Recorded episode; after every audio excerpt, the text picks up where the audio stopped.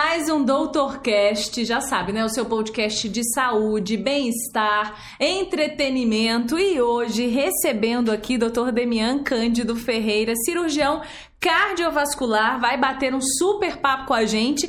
Não posso esquecer realização, ponto de saúde e Amplia Med, apoio Falo Mesmo Comunicação e agradecimento à nossa patrocinadora oficial Unimed Volta Redonda. Bora lá então para mais um Doutorcast. Doutor, obrigada, viu, pela participação. Ó, agenda desse homem, gente, difícil, hein?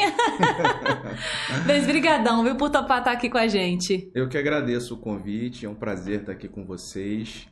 Espero poder contribuir passando um pouquinho para vocês da nossa especialidade, do nosso dia a dia, de falando de saúde, falando de coisas pessoais. Estou aqui para contribuir da melhor forma possível. Bora lá, vamos falar muito de saúde, da sua especialidade, mas já, já dei o bizu para ele, que a gente fala sim de família, da vida pessoal. Afinal de contas, como eu falo, né? É, saúde, bem-estar e entretenimento. A galera quer saber, não adianta, né, gente? O pessoal quer saber também da vida do médico sem o doutor na frente. Como é que é? A gente vai chegar lá, doutor. Mas, Vamos ó, lá. eu tenho o histórico aqui, eu sempre falo também pro pessoal que se. Hum faltar alguma coisa, porque os históricos são sempre extensos. Ainda mais Sim. o doutor tem quanto tempo de, de, na área aí, de experiência?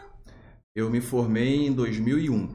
2001. Já faz um tempinho, 21 anos de formado.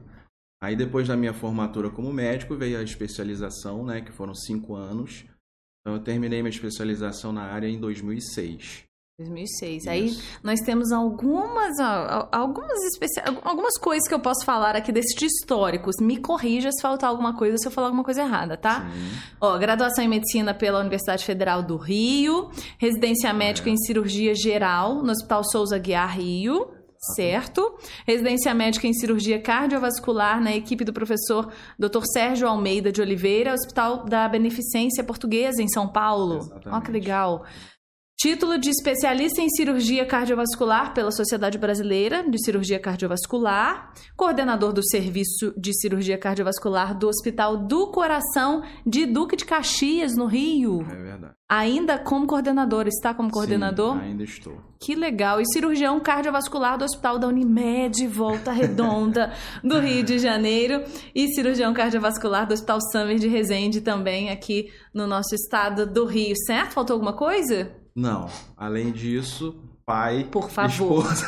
Por favor, que é, é missão. Vou, vou, vou pedir pro pessoal. Eterno estudante é, praticante de tênis. É mesmo?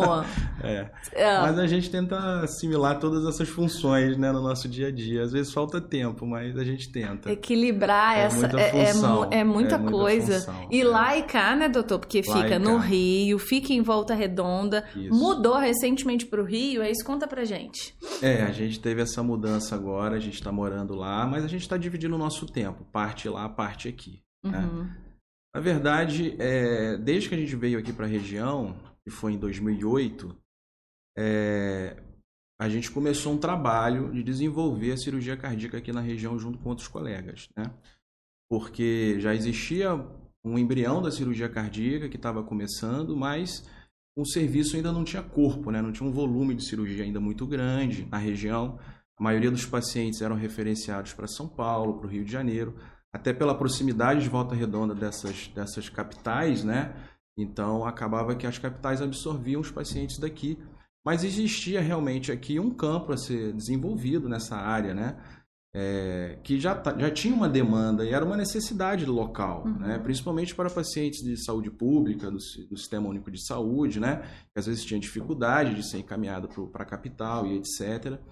Então a gente enxergou isso, eu e o meu colega que trabalha comigo até hoje, o Dr. Jean-Pierre, e viemos para cá. Ele fez residência lá comigo e viemos para cá para desenvolver essa, essa área da, da cirurgia cardíaca, né? Isso, isso, quando, doutor? Foi em 2008. 2008. 2008. O Jean veio em 2006 e eu vim em 2008 para aqui para Volta Redonda. Começou então. Na verdade, eu eu sou filho da Terra, sou filho de Volta Redonda, né? Nasci aqui. Com 16 anos eu saí para fazer minha formação, né? Ainda no, naquele, naquela época, o terceiro ano ainda, né? Do segundo grau, eu fui fazer no Rio. Com 16 anos? É, eu saí de casa com 16 anos. E é, mas entrou na, entrou na faculdade com... Com 17. Com 17, mas é. bem novo também, é, né? Foi. Em vista, assim, a gente sabe que tem jovens que entram com 17 anos, é. adolescentes quase, né, ali, é. né? É, é, é era um adolescente. Um, um menino, um 17 menino. anos, mas Exatamente. sempre quis fazer medicina. Então, essa, essa história da medicina é uma, engraçado, né? Parece que eu sempre quis fazer medicina, porque eu não lembro de pensar em fazer outra coisa, entendeu? Desde pequeno, assim, estudando eu tive muita influência do que na minha, na minha família mesmo não, não tem médicos, né? Assim, antes de mim, a família próxima, né? E até assim, tios, não tem ninguém na área da medicina. E só que eu tinha a influência de um pai de um grande amigo meu, até o Dr. Jaime Veras, que faleceu até recentemente. É, o Dr. Jaime, pneumologista, ele é pneumologista, né? exatamente. Ele, é, ele foi assim como se fosse um tio meu, né? Um padrinho mesmo, porque uhum. eu tinha muita amizade com o filho dele, Gustavo Veras, e é, vivia muito na casa dele. Pare... Assim, o que eu, te... que eu tento ter uma referência, assim, né? sabe onde que me, né? Que nasceu a vontade de fazer medicina. Eu acho que foi essa talvez a referência de estar tá ali convivendo com ele, observando essa coisa toda, né? E também a questão assim da, da do, dos meus próprios pais é, estimularem, né? Ah, medicina, não sei o uhum. que, lógico, né? Não tem médico na família, esse, também essa, essa coisa aconteceu. E é filho foi... único, doutor filho não, único? Não, nós, somos três. Isso, dos e, três, é... só, só... Não, meu irmão mais novo depois acabou ah, fazendo medicina. Mas é. nada influenciado, imagina, né? Mas, enfim, aí quando eu entrei assim para estudar vestibular, coisa e tal, vai fazer o quê? Medicina. Aí eu já tinha essa decisão. E aí é, eu assim, do ponto de vista de estudo, eu, eu tive um amadurecimento assim precoce, entendeu? Tipo, preciso estudar, fazer medicina, então eu me dedicava, né? E, e teve uma coisa assim também que é interessante, que eu ia pro Rio, muito pro Rio, a minha família sempre ia muito pro Rio, e eu sempre passava ali na linha vermelha, né? E aí eu via o Hospital do Fundão, que é um hospital muito imponente, né? Um prédio grande que você passa ali, ah, ali é o Hospital do Fundão, ali é o Hospital da UFRJ, né? Impossível não ver, né? É impossível não ver, é uma referência. E eu ficava olhando aquilo ali e eu, e eu pensava assim, eu vou estudar nesse lugar. Sabe aquela coisa que, que você bota assim, uma meta? Eu, eu desde pequeno eu tive isso. E aí e quando eu fui para o Rio, eu já pesquisei aonde seria o melhor lugar para me preparar para fazer o vestibular para o FRJ, entendeu? Então foi uma coisa assim, meio que planejada. Muito focado. É, eu já tinha essa, essa. Assim, era um sonho, né? Na verdade, uhum. estudar ali. Eu sabia de todas as dificuldades, essa coisa que era dificílimo passar ali e tal, mas era um sonho. Eu falei, bom, vou correr atrás desse sonho, né? E no e terceiro ano, então, que eu fui para fazer o Rio, no, no Rio para fazer o terceiro ano, eu me dediquei mesmo para fazer o vestibular, né? E aí, felizmente, deu, deu tudo certo. É uma realização, sim. Tu é nerd, hein? Ó. Sou nerd. ele é nerd. Nerd. Sempre fui. Ó, viu? Pensei que ele ia falar. Ah, não, sempre fui. É, minha sempre foi Todo muito... mundo tem um pouco de nerd. Tem um né? pouco de nerd. Nada, doutor, não é todo mundo não, é né? Às vezes ainda não descobriu o lado nerd. claro que focar, né? É, estudar é, é muito importante, mas vai... é, é vai muito também da, de, de, você, né? Você colocou essa meta e, é. enfim, e foi atrás daquilo e as coisas ficaram secundárias, as demais situações secundárias. Quando você é. tem um foco, você pega aquilo é, ali. Na verdade, isso é uma grande verdade, né? As coisas só acontecem quando você sabe o que você quer, né? Prioriza. Enquanto você está buscando o que você quer, é difícil das coisas acontecerem. Também não adianta buscar muito tempo, né? Você tem que ter um tempo para você de limite. Pô, tem que decidir a minha vida até aqui, né?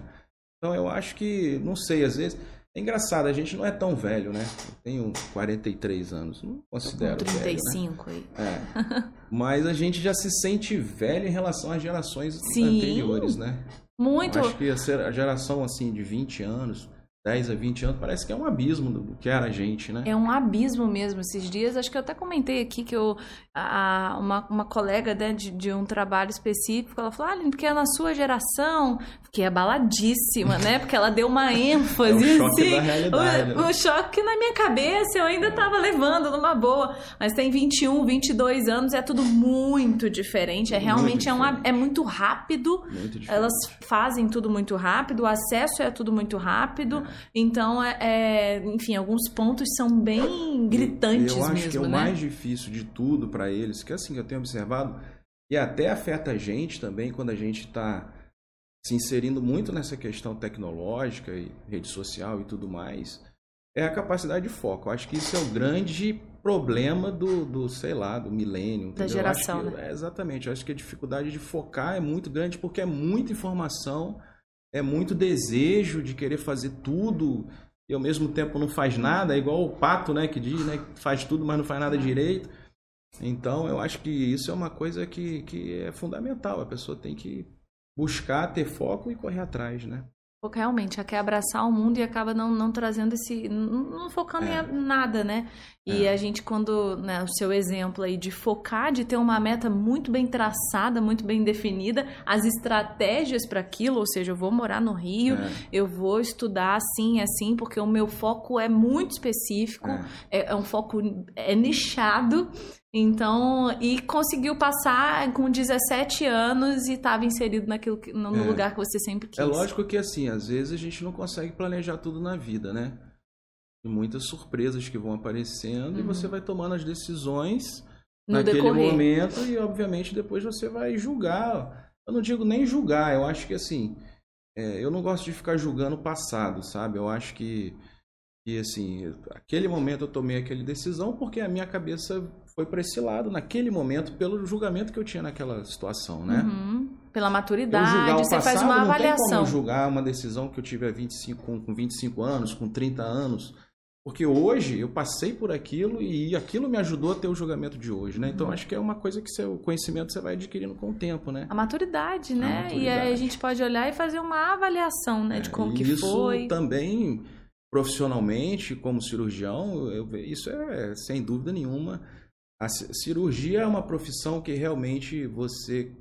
é, todas as profissões são assim, com o tempo você ganha experiência, mas que na cirurgia, a vivência mesmo, o fato de você estar praticando, estar operando, é, o cirurgião tem que operar. Não existe cirurgião de consultório, entendeu? Não tem como o cara saber navegar se ele não pega o navio e vai para o mar. Cara, há uma tempestade, né? Tudo que os imprevistos que ocorrem numa cirurgia. Então, é, isso foi uma coisa direcionando para esse lado que quando a gente começou aqui, a gente faz tanta coisa hoje porque eu também sempre procurei ocupar, assim, da melhor forma possível, o meu tempo com cirurgia. Então, se eu não tinha uma demanda de cirurgia aqui no começo, né, número de pacientes, etc., eu busquei em outros lugares, entendeu?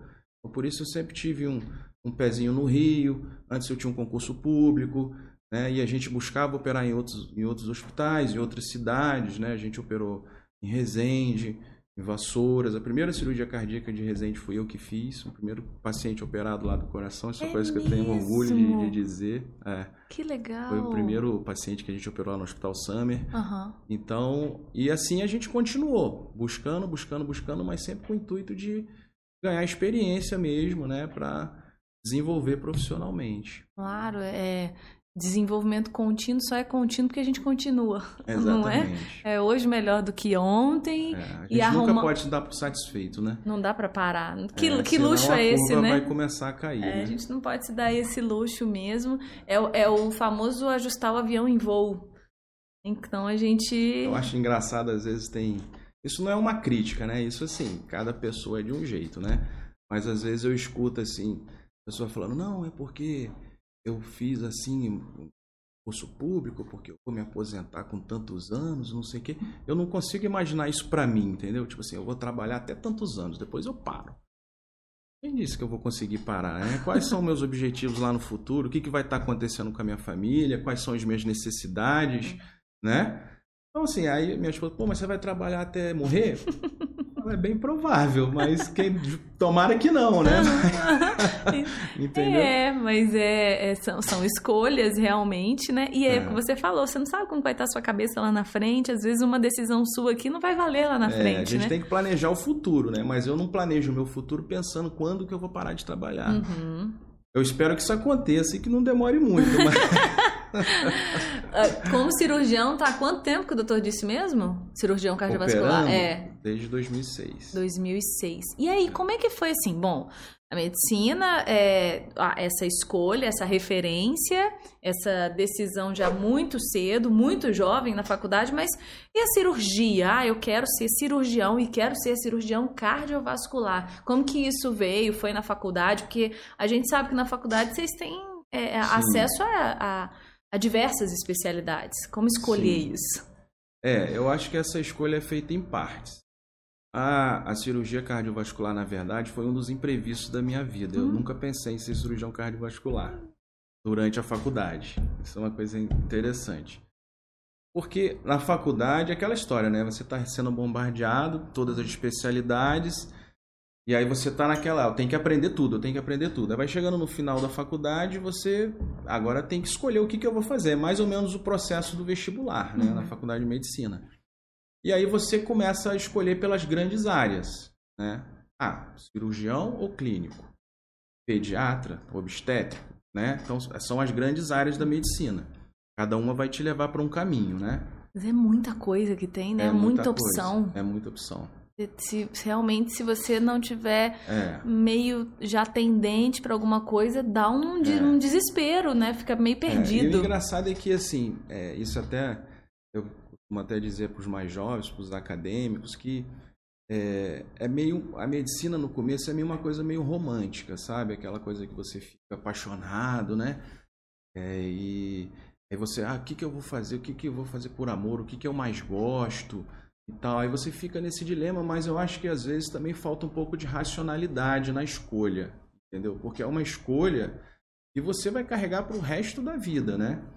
Então, assim, não, não basta você gostar, achar bonito, essa coisa toda. Você tem que saber tudo que vem junto de uma especialidade. Isso não é passado assim para o acadêmico, para o uhum. interno, entendeu? Ele meio que é jogado assim por essas, às vezes, imaturidade nessas escolhas que ele vai tendo que ter ao longo da vida por exemplo, um acadêmico vai lá, assiste uma cirurgia, acha lindo, né? Uma cirurgia cardíaca, então, poxa, eu vou fazer cirurgia cardíaca. Porque é bonito, porque realmente é fantástico a cirurgia. Mas o que está por trás da cirurgia cardíaca, entendeu? Não se questiona isso, entendeu? Tanto assim, no quanto que você tem que trabalhar, quanto você vai formar, quanto você vai ter que estudar, essa coisa toda. Se Carga horária, você vai ser chamado a qualquer hora, sabe? O tanto que você trabalha e tudo mais. Então, assim, eu acho que nessa escolha ele tem que ser conversado mesmo. Nada melhor que conversar com os mais velhos, os que já formaram. É porque eles ficam sem graça de perguntar, entendeu? Mas acho que tem que quebrar essa barreira. Uhum. Tipo assim. Porque é, uma, é, doutor, é muito sério, é uma você decisão. trabalha por semana? entendeu? É uma decisão Como é que é muito dia importante. Dia, né? Uma opção também é você acompanhar a especialidade que você quer fazer durante um tempo para você ter uma noção real de como que funciona, né? Acompanhar um cirurgião, ah, doutor, posso ficar acompanhando você aí um mês e tal, entendeu? O dia a dia para ver como é, para tomar essa decisão. Né? Fica a dica aí para os acadêmicos, né? Realmente quebrar esse gelo, é. toda essa ressalva. Afinal de contas, é, um, é, um, é, a decisão quase da sua vida, é né? Decisão. É Mas não decisão. é uma decisão também que não pode ser voltada atrás. Mas vai ser difícil retomar tudo do zero, trocar uma especialidade, é uma coisa que é muito incomum de, da gente ver, entendeu? Uma pessoa que faz uma formação numa especialidade, depois de 10 anos, ah, agora eu quero trocar de cirurgião para pediatra. Uhum. Não acontece, né? É não é impossível. Uhum. É, tudo pode acontecer se a é, pessoa a gente, a gente vê alguns casos, mas não são comuns não é realmente. Comum. A pessoa acaba entrando naquele ciclo e depois fica difícil de sair, Sai. porque ele vai se estabelecendo no mercado, etc. E começar do zero é muito difícil, né? Mais velho. Mas, voltando à situação da cirurgia cardíaca, é, ela foi meio uma coisa meio sem querer mesmo que aconteceu. Durante a faculdade, eu já tinha a decisão de ser cirurgião. Acompanhando lá, vi o que eu gostava, acompanhando cirurgias, etc. Falei, não, vou ser cirurgião. Só que eu não sabia qual seria a área da, da cirurgia que eu ia me especializar. Então, fiz residência para cirurgia geral, que é basicamente um pré-requisito que é exigido para se fazer outras especialidades cirúrgicas, né? Você faz a cirurgia geral primeiro. Beleza, fui para cirurgia geral, fui muito feliz na cirurgia geral, adorei, achei muito legal, mas queria me subespecializar. E no hospital que eu fiz a residência de cirurgia geral, que foi o Hospital Souza Guiar, é um hospital de volume cirúrgico muito grande uhum. e, e, muita cirurgia de trauma, de emergência, né? Cirurgias assim que você realmente tem que atuar ali na hora da emergência. E tinha um volume de cirurgia de tórax muito grande também. E eu acabei gostando mais da parte da cirurgia de tórax. Então, quando eu estava fazendo a cirurgia geral, eu estava me preparando para fazer residência de cirurgia torácica não de cirurgia cardiovascular. Tá, entendeu? e aí vamos lá, né? Pra leiga aqui de, de plantão, que eu acredito uhum. que tem gente assim, nosso público é diverso, né? A gente Sim. tem médico, tem estudante, tem gente que não entende nada como eu, apesar uhum. que eu tô quase formada com pós em, em medicina depois do Dr. Cast, sabe? Além do Grey's Anatomy, né? Que a gente tem, né? Todo mundo tem. Mas é, explica aí essa diferença, como que é a cirurgia torácica e, e né, enfim, é, explica um pouquinho pra gente. É, a cirurgia torácica, ela cuida de todos os órgãos inseridos no tórax e do tórax, menos do coração. É engraçado isso, Olha, né? Olha, gente. Poxa, é. pra mexer nele ali tem que é, ser especial foi uma mesmo. coisa que foi separada a formação. Nos Estados Unidos é até feito junto, a residência é junto. Você faz a cirurgia cardiotorácica. Hum. No Brasil, eu acho porque a cirurgia cardíaca ela demorou mais para pulverizar do que a cirurgia torácica, eu digo nacionalmente. Existia apenas centros de referência de cirurgia cardíaca, uhum. não existia vaga suficiente para formar cirurgiões cardíacos em demanda, né? Então, acabou que a cirurgia torácica foi se desmembrando então, existem várias, va várias vagas de, de, de, residência de cirurgia torácica em vários serviços que não tem cirurgia cardíaca. Uhum. Digamos, um hospital faz cirurgia de tórax, mas não faz cirurgia do coração. É o caso do Souza Guiar. Lá não tem cirurgia cardíaca. Entendeu? Entendi. Então, o tórax, o torácico, o cirurgião torácico cuida disso. O pulmão, esôfago, traqueia, todos os outros órgãos que estão no, no tórax com exceção do coração e dos grandes vasos das artérias. Ninguém toca do... nele. É, a não ser. Até, eles até são um pouquinho. são ousados. São ousados. Às vezes eles são ousados. Eles são ousados. E aí, nessa ousadia, você também é. pode ter acesso a esse órgão, então, que, que é, começou mas, a te assim, chamar a atenção. A gente mexe no tórax e o coração não tá tem ali. como, né? né? Você tá ali olhando para ele, ele olha para você, né? A gente já dá uma flertada, fala, ó, acho que eu vou focar em você, hein? Vou deixar a galera ali então, mais. mas aí, enfim, eu tava fazendo a residência pensando em fazer cirurgia torácica, porque realmente eu não tinha tido esse contato com a cirurgia cardíaca uhum. né, na minha residência. E aí, quando eu estava concluindo, eu prestei prova para cirurgia torácica, para residência de cirurgia torácica, uma outra especialização. E aí, aí que veio a coisa, digamos, divina. A luz veio plim, entendam como quiser, é. cada um coloca como, como quer, né? Como coloca, a gente está é. colocando como Mas algo realmente coisa que mudou a minha vida realmente, Olha entendeu? Isso. Que foi um primo distante, que é cardiologista, que mora até lá em Minas. E esse primo, é, ele é assim, primo do meu pai, na verdade, meu primo de segundo grau. Ele é distante de, de, de parentesco, de e, de localização de localização também. e de contato também. Não é um primo assim muito presente. É, aí ele, ele acompanhou de longe a minha formação, né? E aí ele falou com meu pai, falou a respeito da cirurgia cardíaca. Falou, pô, mas o Demian nunca pensou em fazer cirurgia cardíaca. Ele era cardiologista, né? Pensou em fazer cirurgia cardíaca, isso é tão legal. E tá aí puxando meu... sardinha para é, lado dele, Aí meu né? pai chegou a falar comigo, eu falei, pai, não, cirurgia cardíaca é muito difícil esse negócio, muito complicado. Eu vou ficar aqui no tórax mesmo e tal.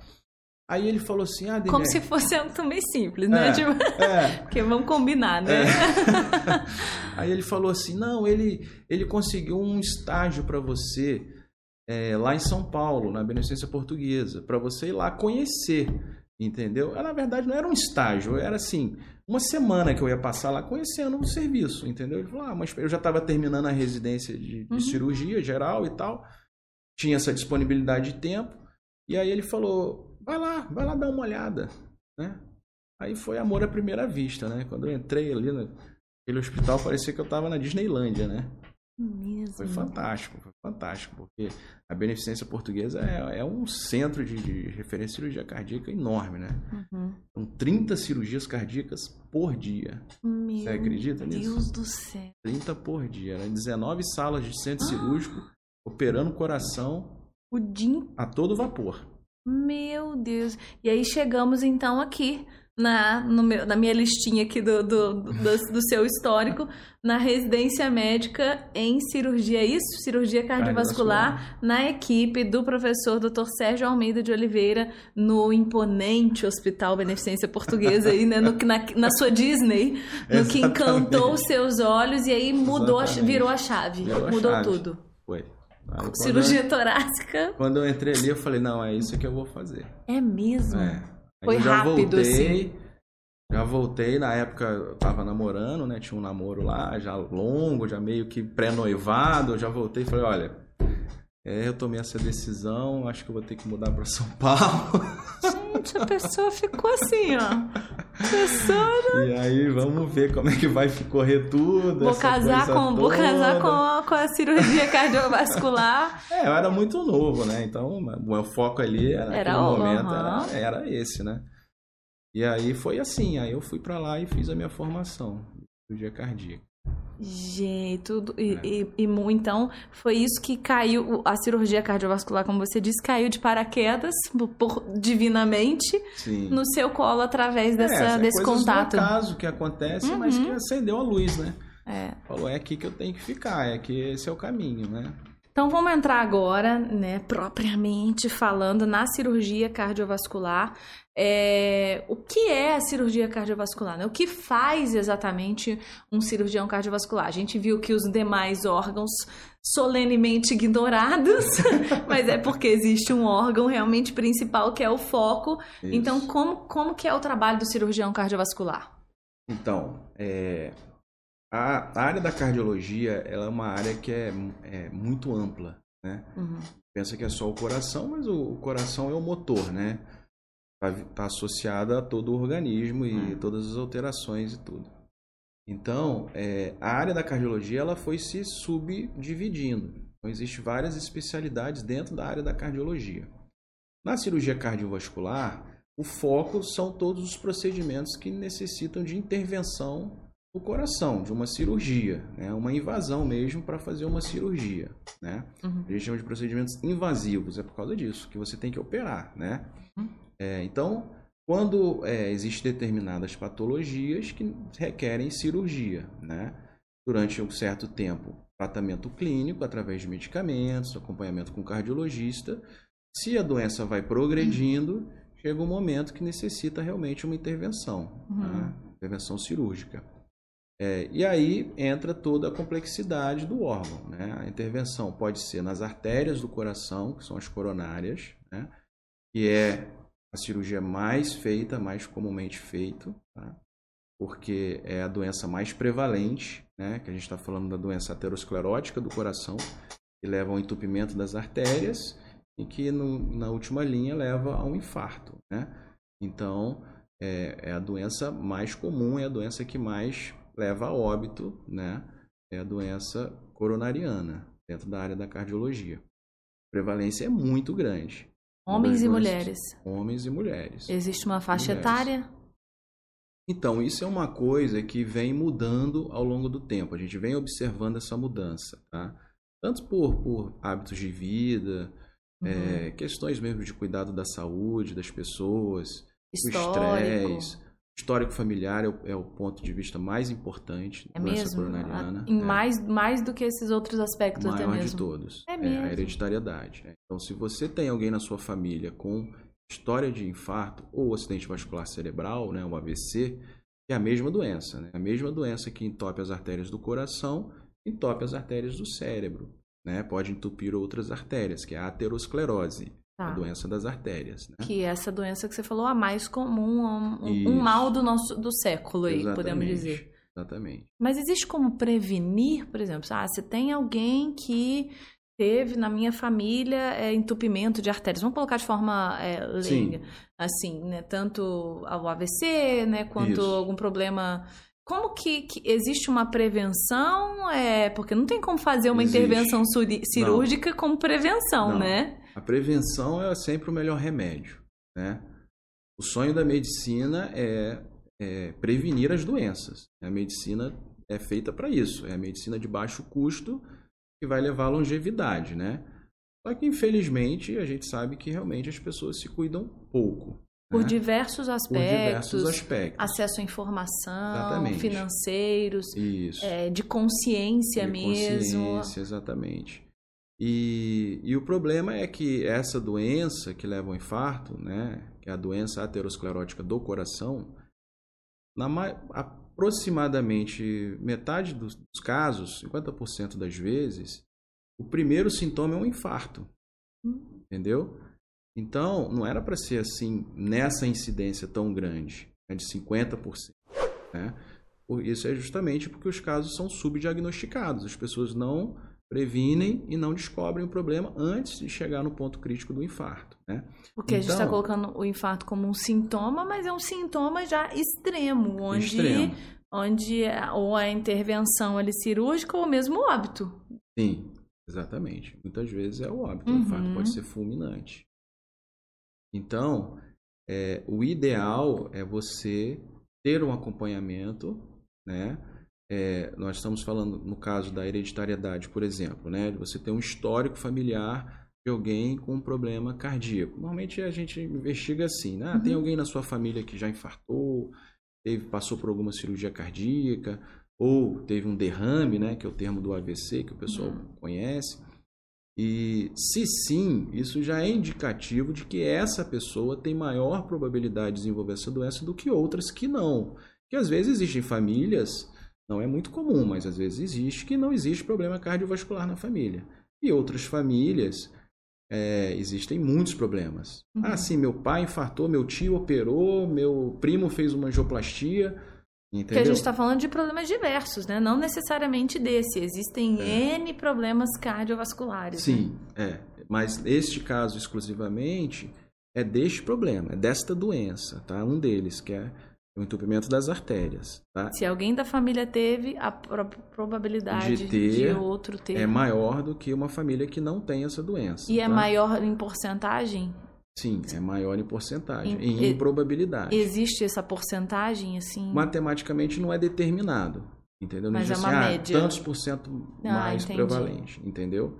Mas é, isso já é indicativo de você fazer uma prevenção precoce e uma investigação precoce para diagnosticar o menor sintoma ou menor alteração deste problema. Então, aí são os exames mesmo, né? Uhum. investi- é, diagnósticos que a, que a pessoa vai fazer para tentar precocemente diagnosticar a menor alteração que seja indicativo do problema.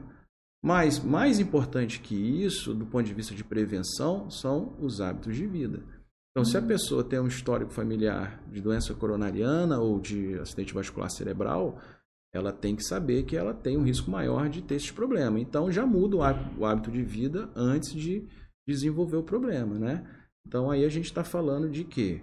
Principalmente alimentação. Quais são os fatores que a gente De bota risco. como associação à doença aterosclerótica, né? É a alimentação, que é a dieta, né? O exercício físico, né? O sedentarismo, no caso, é o fator de risco. A obesidade, né? Que é um- uma prevalência muito grande. O tabagismo, né? O etilismo também, que é consumo de bebida Tá. alcoólica de- demasiada, né? O tabagismo é o cigarro, né? Uhum. O estresse. Né? Que é um dos, um dos fatores mais importantes também. No mundo atual, então, o negócio Isso. tá. E além desses, outras doenças que também são muito prevalentes, que é a hipertensão arterial e a diabetes. Ah, então, É, a então- a diabetes também tá ligada. Muito, muito associado. O paciente diabético tem mais chance de ter esse problema cardíaco. E esses exames? Quais são os exames Então, aí, básicos? o indicado é realmente um paciente. é, a prevalência começa a partir dos 40 anos da doença. A Isso partir dos 40 anos. Tá, mas isso de um modo geral, é, ou, ou para aquele paciente que tem um, um problema na família, que teve, né, tem essa, essa hereditariedade, ou de geral, né, independentemente de, de ter ou não. A partir dos 40 anos já é indicado você procurar um cardiologista para fazer uma avaliação. tá? Ponto. O melhor, a melhor prevenção é essa. Agora, as pessoas que têm, aí fica o alerta mais em relação aos hábitos de vida. Além disso, ele já tem que ter consciência, então já começa antes, com 30 anos, já tem que ter consciência para ter os hábitos de vida saudáveis para evitar a doença lá na frente. Até porque a gente escuta, né? E aí o doutor pode me falar se isso é mito ou é verdade, que o infarto para pessoas mais jovens, ele geralmente ele é mais, é, ele leva mais a óbito do que em situações de pessoas mais velhas. Se isso é verdade, por que, que isso acontece? É, isso é verdade. É, é verdade, verdade, doutor? É verdade. Por quê? Porque é, existe assim, isso é uma característica da doença. A gente chama uhum. da patologia da doença, da fisiopatologia da doença. Porque quando o paciente, por exemplo, um paciente diabético, que vai desenvolvendo a doença aos poucos, ou seja, as artérias vão entupindo aos poucos, o coração dele vai se adaptando àquela situação e vai criando novos caminhos para o sangue chegar onde precisa chegar. Entendeu? Existe uma adaptação do próprio coração, fisiológica, àquele entupimento ali. Então ele começa a desenvolver vasinhos de sangue, uhum. né, que vão fazendo uma circulação colateral e vai atenuando o problema. Então isso é bom por um lado e ruim pelo outro. Bom porque protege realmente do infarto com uma morte súbita, tá? Porque o coração dele, se fechar uma artéria, existe outras artérias para compensar, né? Exatamente. Saída. Entendeu? Só que o ruim é que às vezes isso mascara o problema. E aí o coração, com o tempo, vai se prejudicando por causa da doença e vai gerando uma, um quadro de insuficiência cardíaca isquêmica, por falta de, de oxigenação mesmo, entendeu? Então, nem, nem tudo é bom, né? Uhum. Só que o jovem, na verdade, ele não tem tempo para desenvolver essa circulação colateral. Então, o jovem, normalmente, pode ser uma lesão que vai se desenvolver rápido, e aí ocorre, ocorre um processo agudo naquela lesão. Normalmente é uma ruptura de uma placa que está ali dentro do vaso, entendeu? E essa ruptura leva um processo de trombo, trombogênese, que fecha o vaso, entendeu? Então é uma coisa aguda, não é uma coisa que vai com o tempo, entendeu? Então é, é, é um é coração, repentino. é repentino. Então esse infarto, quando é um infarto súbito, a pessoa, pô, mas como assim? Morreu? Às vezes acontece, né? 40 anos, a gente vê. O meu cunhado faleceu com 33 anos de morte súbita. Relacionada a alguma, alguma coisa do, do, do... Não foi um infarto súbito. Teve um infarto súbito. Com 33 anos. Com 33 anos. Não tivemos tempo de socorrê-lo. Foi realmente o, o fulminante. Coisa do destino. Foi um infarto fulminante. Dentro da família. Dentro da isso família. é... é é, é, como é muito difícil lidar com uma situação, porque você é já é difícil você lidar com uma situação de pacientes, mas quando existe esse envolvimento familiar é, é. brutal, né? Foi. Mas é, foi assim, uma coisa inesperada. Uhum. Ele tinha 33 uhum. anos. Isso realmente é fora da curva. Tá? É raro, Nessa né? idade. É raro. É raro. Mesmo o jovem, às vezes não tão jovem, né? Às vezes é, nem é. Às vezes não jovem. tão jovem. Às vezes, uhum. normalmente, a faixa 40, etária é 40, uhum. 42, 43. Uhum. Essa faixa etária está cada vez mais comum. Tá? A gente tem, tem, assim. Há 10 anos atrás, a gente operava pouquíssimos pacientes com 40, 42, 43. Para chegar à cirurgia. Quando chega a cirurgia, todas as etapas já foram ultrapassadas. Tratamento clínico, tentou angioplastia, não deu, né? É todo um caminho e vai chegar lá. A cirurgia é o ponto final uhum. do tratamento, tá? Então, na, é, há 10 anos atrás, a gente operava pouquíssimos pacientes com 40, 43, 45. Hoje, eu te falo que é dois por mês, três. Mesmo? Nessa faixa. Dentro de uma porcentagem que o doutor atende seria o quê? 30%? É, a gente faz em média 30, 35 cirurgias por, por mês. Uhum. 10%. 10%. 10%. Uhum, por aí... mês. Né? Muito Realmente é não tinha. É. Então, assim, está cada vez mais precoce o problema. Preciso olhar com mais atenção mesmo para esse precisa para esse órgão, né, que é que é o cerne, né, é. Que, que realmente é tão importante com todo esse histórico familiar, porque às vezes a gente nem repara, a gente nem pergunta, né, para nem tem nem tem essa percepção da família, dos nossos hábitos, como a gente tem maus hábitos. Eu imagino o doutor atendendo as pessoas com o estresse, é. com a vida corrida, com a alimentação errada. É. E é muito tudo difícil. vira uma bola de neve. É muito difícil. Eu acho que o mais difícil de tudo isso é mudar os hábitos de uma pessoa. É muito difícil. Aquilo está muito enraizado. É, porque você imagina, uma pessoa que fez uma cirurgia cardíaca, não é um processo fácil. Hum. Tá? Você passar, tanto do, do, ponto de vista físico quanto psicológico. Não é fácil. É um risco muito grande é, ali. Mexe muito, muito, muito com as pessoas. Então a gente tem que ter assim até um preparo para para dar notícia, para conversar, para explicar, né? Porque que vai ser precisa essa cirurgia. É, exatamente, né? Porque a pessoa sempre pensa que vai morrer, né? E não é assim, né? Não é assim. É, a exceção é você morrer fazer uma cirurgia cardíaca. A cirurgia cardíaca hoje é um procedimento muito seguro. Né? Muito a porcentagem de, de óbito é muito baixa. É muito baixa. É muito baixa e varia de acordo com o risco individual de cada um, com, com o histórico que a pessoa tra traz até o momento da cirurgia, uhum. né? O número de doenças que a pessoa tem, de comorbidades, é, tudo isso vai pesar na hora do jogo, uhum. entendeu?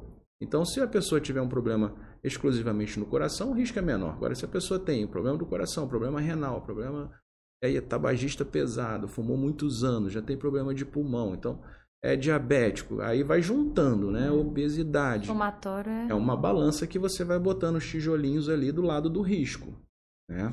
Uhum. Mas precisa ser feito, porque o risco de não operar, de sofrer um infarto, quando Mas... chega numa determinada situação, é infinitamente maior do que o risco que ele vai correr fazendo a cirurgia, né?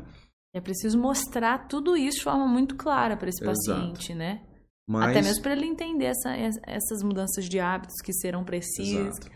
E aí eu ia entrar nesse ponto, que mesmo depois de um processo de cirurgia cardíaca, a gente opera, se recupera, todo aquele processo de recuperação, vem na consulta de revisão, eu ainda escuto a pergunta, doutor, quando é que eu posso beber? Então, assim, ele quer ouvir o que médico pode falar, um não, pode tomar uma cervejinha e tal. Tem médico até que fala, sabe? Mas, Mas não dá para flexibilizar em, na maioria dos casos. É, eu né? tenho que ser, falar a verdade, né? Eu Tem que ser o médico. Ser, é, entendeu? Fala, olha, o senhor chegou a essa cirurgia porque a sua doença chegou no ponto final de dar complicação, né? E aí o senhor toma aqui 10 remédios. Onde é que vai entrar a bebida alcoólica aqui nesse meio? Não tem como. Né? Então, assim, a pessoa tem que entender Entendi. isso. O problema é que opera e fica bom, aí. Acha que.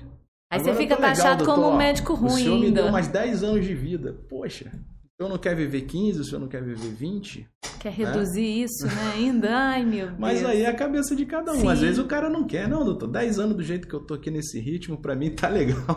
Ai, doutor, é realmente lidar com pessoas, com as fragilidades, é, com os hábitos é, de cada um. Nosso papel é, eu acho que é, é informar uhum. e orientar, né? A decisão da vida de, de cada um, né? Isso aí não tem como a gente. Mas realmente chegamos a cirurgia é o, é o limite, né? Ela é, ela é invasiva. Você invade a, uma área é. ali tão preservada, tão, né, com tanta cautela, com tanto profissionalismo e realmente é, é importante as pessoas compreenderem isso. Mas a gente entende que, como o doutor disse, né, cada um tem tem a sua compreensão, resta você ser, mesmo que seja taxado como doutor ruim.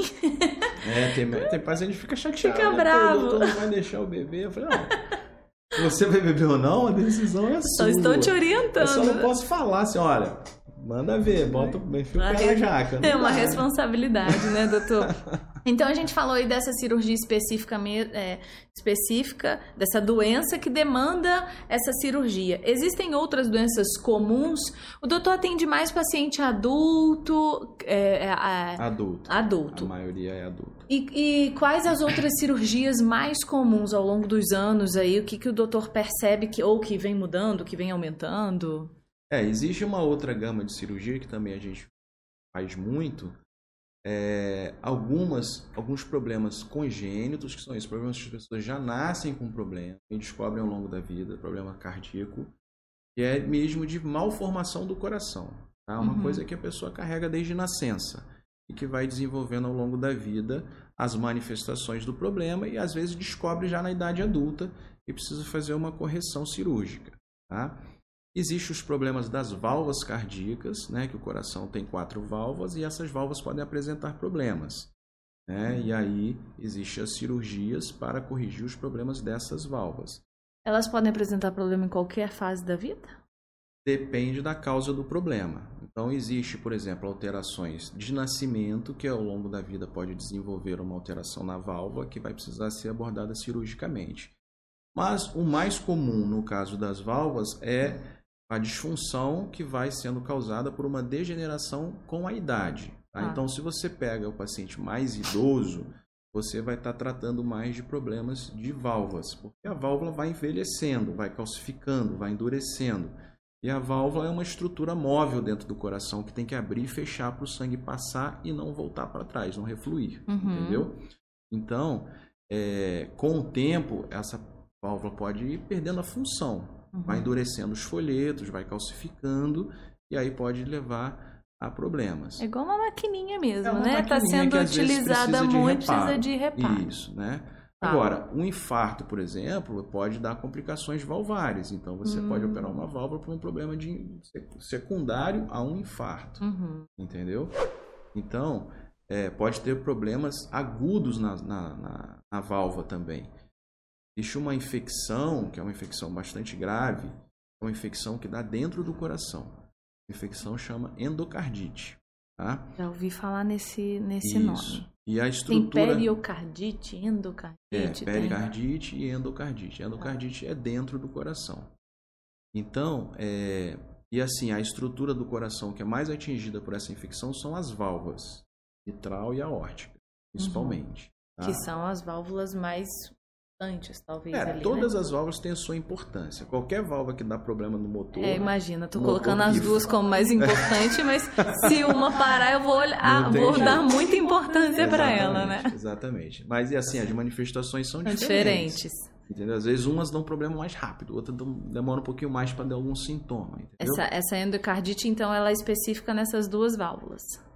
Pode Sem dar em todas, mas principalmente ela dá na mitral a incidência maior é na mitral, depois na aórtica. E essa é uma infecção, então ela pode ser manifestada Nossa. em qualquer doença, em qualquer idade. Qualquer idade. Entendeu? E mesmo sendo uma infecção, precisa de uma intervenção cirúrgica em alguns casos? Nem sempre. Tá. Às vezes você pode tratar só com antibiótico durante um tempo, um longo prazo, seis semanas de antibiótico terapia, às vezes resolve. Mas às vezes essa infecção leva a uma ruptura da válvula, por exemplo, uma insuficiência, uma ruptura de uma cordoalha a mitral, aí causa uma insuficiência, aí precisa um reparo cirúrgico. E também, às vezes, essa infecção ela pode dar é, um acúmulo de bactérias que forma uma estrutura que a gente chama de vegetação. Um acúmulo de bactérias com fibrina, com trombo, isso Para. vai ficando dentro do coração e aí isso pode desprender do coração, que a gente diz embolizar, ah, ir para um órgão qualquer Ai, e aí pode gente. dar um AVC. Então, quando isso é uma coisa bem ruim. Quando isso acontece, que a gente vê através de um exame do ecocardiograma a presença dessa vegetação, isso é indicativo de cirurgia, porque a partir daí rápido, né? existe um risco desse embolizar. Então, às vezes, e você sabe qual é a causa mais comum, o foco de infecção mais comum para endocardite? Cavidade oral. Então é a saúde dental. Mentira. Pessoas que não cuidam da, da saúde da boca é, e às vezes vai fazer um procedimento, retirar um dente, tratar um canal e coisa e tal, a bactéria pode aproveitar dessa situação, cair na corrente sanguínea e ela adere no coração, dá endocardite. Então, Isso então a prevenção é comum, da então. endocardite é ir ao dentista. Gente do céu, você vê como que realmente está tudo interligado. E... É. Olha, a gente, a gente chamou, colocamos o dentista aí no, no meio é do. É a causa mais comum. Olha é só. Olha, essa, essa é. realmente. Todo, e às vezes a pessoa todo mundo precisa cuidando. operar o coração porque Por não cuidou disso. da boca. Entendeu? Meu Deus. Agora, os riscos de uma cirurgia no coração. É, como que a gente pode, assim, falar? Cada cirurgia tem o seu risco, cada... É muito individualizado, tem esse, tem né? esse clichê, né? É. Toda cirurgia tem risco, né? Ah, mas é verdade, Todo... né? É um clichê verdadeiro, Todo né? Mundo que vai operar, né? Não tem jeito de fugir desse clichê é, verdadeiro, toda né? cirurgia tem um risco, o cirurgião sempre fala isso. Eu acho que quando a pessoa, o paciente, pergunta pra gente assim, doutor, qual é o risco? Eu fico pensando o que, que ele quer ouvir. Eu já comecei assim com o tempo. Amadurecer já. É, porque é uma pergunta que ele sabe a resposta. Né? Então, às vezes, assim, se você for num cirurgião cardíaco nos Estados Unidos e perguntar para ele, doutor, qual é o risco de eu ter qualquer problema nessa cirurgia, ele vai falar, olha, o risco de você ter um AVC é 4%, uma infecção é 1%, de você precisar tomar uma bolsa de sangue é 8%, ele vai falar isso para você. Forma? É, no nosso é. meio, eu acho que isso não é muito vantajoso, sabe? Porque o paciente está num processo psicológico quando ele vai fazer uma cirurgia cardíaca é, que é muito difícil, né? Então, é, eu pergunto: você quer saber realmente o risco de tudo? Ou você quer saber se tem risco? Pergunta, se o risco é alto, se o risco é baixo, se o risco é pequeno, entendeu? É, mas existe muito tabu, muito tabu em relação à cirurgia cardíaca. Né? Muitas coisas assim que o paciente. É, hoje em dia a informação chega mais, né? Se você chegar lá, entrar no, no YouTube e botar lá cirurgia tal, vai aparecer um monte de vídeo da cirurgia, mas... Doutor Google também, né? É, pra, mas... pra, apavorar todo mundo. Às vezes isso nem é aconselhável, porque às uhum. vezes assusta, porque você não está preparado para ver aquilo, né? Não é uma coisa que você ah, vai ver. Às vezes vai até desmaiar vendo aquilo, é. né? Tem gente que não tem. Porque tá tudo lá, né? É, tá, tudo, tá tudo, lá, tá tudo lá. E, e, é um pouco chocante você ver, assim, uhum. entendeu? Então, mas existe essas coisas aí do paciente perguntar, ah, doutor, é, vocês tiram o meu coração, bota numa bandeja, faz as pontes. As pessoas acreditam que é assim, sabe? Tira o coração, remenda. Mexe ali, depois bota volta. de novo, entendeu? Faz é, um de forma muito. Entendeu? Uhum. Não é assim. A cirurgia é feita dentro do tórax. A gente não tira o coração, a gente faz aonde não é um o coração transplante, tem que fazer. Né? Exatamente. É? O que realmente acontece durante a cirurgia é que o coração fica parado. A gente precisa parar o coração. Não são todas as cirurgias cardíacas, mas a grande maioria a gente precisa parar o coração Você não tem nem como mexer com. É. Mas como é que é isso? Como é que para esse coração? Então, aí existe uma máquina, que é a máquina de circulação extracorpórea, né, que a gente chama máquina de SEC, circulação extracorpórea, que vai fazer a função do coração e do pulmão enquanto o coração estiver parado. Porque quando para o coração, o pulmão para junto. Né? Ah, eles são. Para os dois. Muito Exatamente. ligados nesse, nesse ponto. Neste ponto, exatamente. Então, essa máquina vai manter a circulação do Dos sangue dois. no organismo e a oxigenação, que é a função do pulmão. Então. Ele vai gente... manter a função do coração e do pulmão. Isso. A função. Mas é, é, o, o desenvolvimento da circulação extracorpórea começou na década de 50. Então faz 70 anos que, que este processo vem se desenvolvendo. Entendeu? Então é muito seguro hoje em dia fazer isso. Eu, é, a gente não vê complicações assim no ato operatório de circulação extracorpórea. É uhum. É muito raro uhum. esse processo de fazer o coração parar e voltar. Ah, doutor, mas se não voltar a bater? Raríssimo não voltar a bater, porque o coração ele é protegido. Uhum. Existem técnicas de proteção no coração para se fazer durante a cirurgia. Uhum. Então, tudo é planejado. Eu, eu falo com o paciente assim: olha, é, você vai andar de avião. Você tem medo de andar de avião? A grande maioria fala que tem. Eu tenho. Por que você tem medo de andar de avião? Basicamente é porque você botou a sua vida na mão de uma pessoa que você não conhece. Eu acho é. que. Eu acho Quando que foge do nosso controle, o né? O motivo é. maior é esse. Poxa, eu tô ali, será que o cara dormiu bem, o piloto? Será que o cara botou gasolina direitinho, apertou o parafuso? Uhum. Ou seja, você tá entregue. Né? Exatamente. Né? Só que você sabe que você tá entregue a pessoas que estão altamente capacitadas para fazer aquilo. Né? E é uma indústria das mais uhum. exigentes em relação à capacitação. Então, assim, você tem que confiar. Você entra, sabe que tem risco, sabe que seu avião caiu, ok, não tem muito o que fazer, mas você vai, você confia, né? A vida da gente, na verdade, é um eterno confiar em muitos processos, em muitas pessoas, porque a gente estava conversando isso lá em casa essa semana. Minha sogra também morre de medo. E aí ele falou: oh, oh, mãe, eu não sei quantos, quantos acidentes de avião e quantos de carro. Então, na verdade, o de carro a gente também tá. Se a gente está a gente tá sujeito a tantas estruturas aí quando Exatamente. a gente sai de casa. Então, é, é um processo de confiar a todo momento, que dirá numa situação assim. Exatamente. Mas assim, funciona mais ou menos igual, porque uhum. É, para você fazer uma cirurgia cardíaca dentro de um hospital, existe todo um processo de capacitação. Não é simplesmente chegar ali, ah, vamos operar o coração aqui. Né? Não é, existe todo um processo de treinamento de várias equipes, de vários profissionais. Um né? critério altíssimo, é, né? O cirurgião é parte do processo, mas não é o cirurgião que faz tudo. Existe muita gente envolvida, né? Tem cirurgias que a gente faz que tem 10 profissionais dentro da sala. Tem três cirurgiões, dois anestesistas, um ecocardiografista, enfermeiros, técnico da, da perfusão. Então, assim, é um time. Né? É um time. A responsabilidade não é só sua. Não é só que, do cirurgião. Bem que você está ali tratando diretamente, informando aquele paciente previamente, mas existe uma Exatamente. equipe muito preparada. E tem todo um processo, checklist, material, tudo, tudo, tudo. tudo Muita responsabilidade. Então, assim, é, quando você vai fazer uma cirurgia dessa, mais importante do que você se preocupar com os riscos é você ter confiança. Né? Confiança no médico e o cirurgião é o vetor, né? É a pessoa que vai ter que te passar a confiança. Uhum. Você tem que saber quem é aquela pessoa que está ali que vai te operar. Né? Isso é importante. Né? E a, essa relação tem que ser muito, muito aberta, confiar mesmo. Uhum. É uma relação diferente. A consulta com um cirurgião cardíaco é diferente de uma, uma consulta. Sabe? Uma consulta que leva tempo, você tem que conversar, Imagina. conversar com a família, conversar, explicar tudo, entendeu? Então é uma situação dessa. E tendo confiança, a coisa fica mais fácil.